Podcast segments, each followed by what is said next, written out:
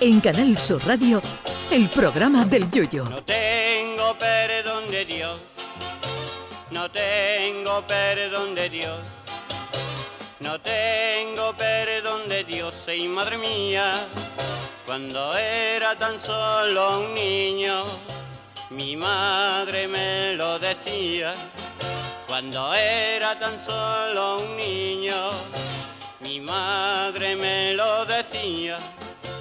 No tengo perdón de Dios, no tengo perdón de Dios, no tengo perdón de Dios.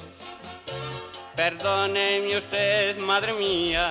Con esto de tanta celebración de días mundiales de, es normal que algún día coincidan varias celebraciones, eh, como hoy por ejemplo, porque hoy además del Día Mundial de la Televisión, es el Día Mundial del Saludo, que tienen en común que son dos cosas que cada vez se ven menos.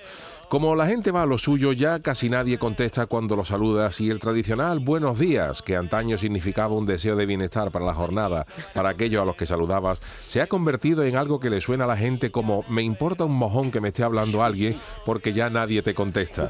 El saludo varía mucho de la zona donde se efectúe. Así en Valladolid o Castilla-La Mancha se suele saludar con un cortés buenos días o buenas tardes cuando ves a alguien conocido. Pero por ejemplo en Cádiz y en ciertas partes de Andalucía se suele cambiar el buenos días por un corto ¡ay! A lo que el otro responde, ¡Ey! También se estila mucho por estos lares el tradicional saludo de ¡Cuelo ahí! En algunas profesiones eh, tienen su propio saludo. Cuando se encuentran por la calle, por ejemplo, dos técnicos de saludo, de sonido, uno dice sí, sí, a lo que el otro dice ¡Ey, ey! Anda. También el saludo cambia según el país del que estemos hablando. En Rusia, por ejemplo, las, las personas se saludan con de tres a seis besos dependiendo de la región del país, cuando lo que debería depender es de la cara que tenga el que tenga que darle el beso. En Oceanía y Groenlandia, sus habitantes practican un saludo que consiste en frotar las narices como gesto de cortesía. Menos mal que este saludo no se lleva en España porque imaginen un saludo así entre Rosy de Palma y Antonio Carmona, el de Quedama, que podría generar por la fricción un terremoto de grado 16 en la escala de Richter. Y claro, lo que vale en un país como saludo no vale para otro. En Filipinas, por ejemplo, a las personas eh, ancianas se les saluda cogiendo su mano derecha suavemente y se las presiona en la frente de la persona que te saluda para mostrar respeto. Aquí tú intentas un saludo así con una anciana, cogiéndole, por ejemplo, la mano a tu abuela y la presiona sobre tu frente y tu abuela en lugar de decirte hola hijo te puede decir yo creo que tú tienes destemplanza.